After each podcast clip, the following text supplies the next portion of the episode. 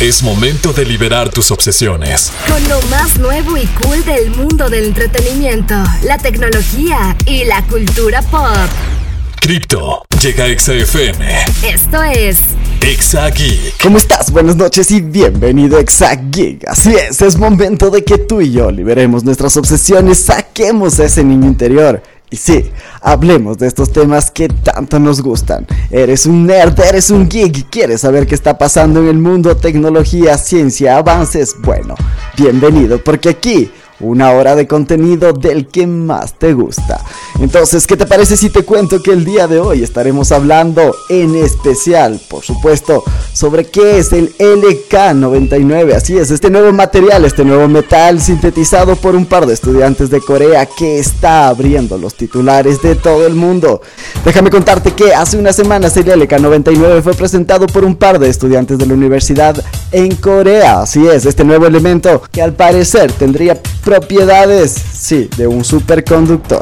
Pero cripto, ¿y esto por qué es relevante? Porque debería interesarnos que ahora tengamos un nuevo elemento que es un superconductor, si ya tenemos algunos de esos y la verdad lo siguen utilizando sin que sea bueno para la población.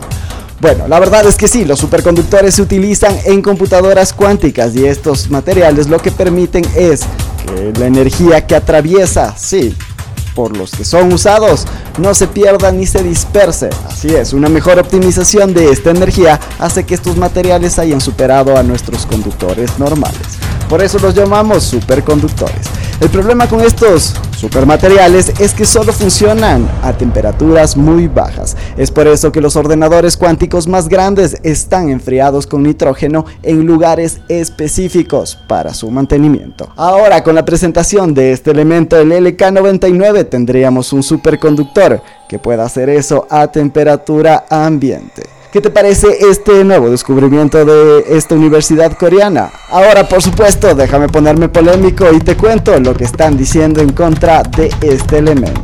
Y es que las acciones surcoreanas relacionadas con este elemento del LK99 se están cayendo. Así es como lo escuchas ante la afirmación de que era un superconductor capaz de operar a temperatura ambiente. Se han desplomado tras que este martes se haya conocido los resultados de su último análisis. Muestran que este elemento no sería un superconductor. Así es, estos análisis echan por tierra los puntos clave de los investigadores de Quantum Energy Research Center el organismo situado en Seúl, cuyos miembros provocaron el tsunami mundial que se desató alrededor de este nuevo elemento. Los documentos que compartieron los surcoreanos prendieron la mecha de un gran revuelo mediático, así como una carrera por constatar e intentar replicar los resultados que se habían obtenido. Así es, en medio de todo este debate, los científicos inversores trataron de proporcionar y sacar partido a este supuesto superconductor, lo que provocó, por supuesto, fuertes alzas y principalmente mayor cotización para estas empresas de Corea del Sur. A medida que las investigaciones se iban dando y íbamos sabiendo que no iba a tener las propiedades que necesitábamos para reemplazar a nuestros antiguos actuales superconductores, bueno, estas, estas acciones se desplomaron.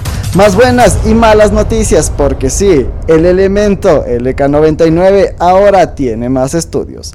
La buena noticia es que han conocido más resultados, la mala es que siguen siendo exactamente los mismos. La universidad encargada de este estudio en Singapur reporta que, a diferencia de lo que han encontrado en estos estudios en Corea, no detectan superconductividad, sino que un leve ferromagnetismo. Así es, en pequeñas muestras el LK99 mostraría este elemento de ferromagnetismo.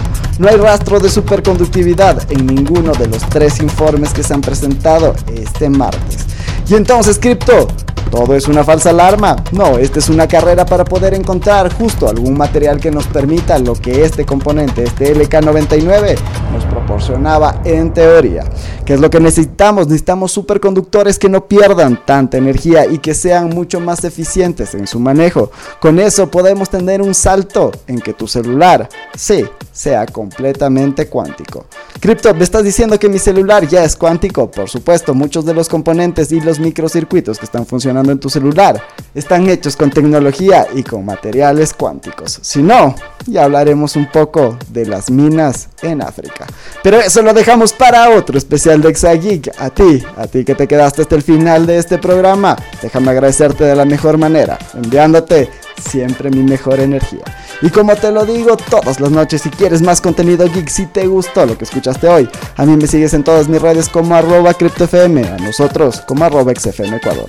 Con eso tienes todo el entretenimiento directo a tu mano. Sin más, y con toda la alegría de mi corazón, que la fuerza, sí, que la fuerza te acompañe siempre.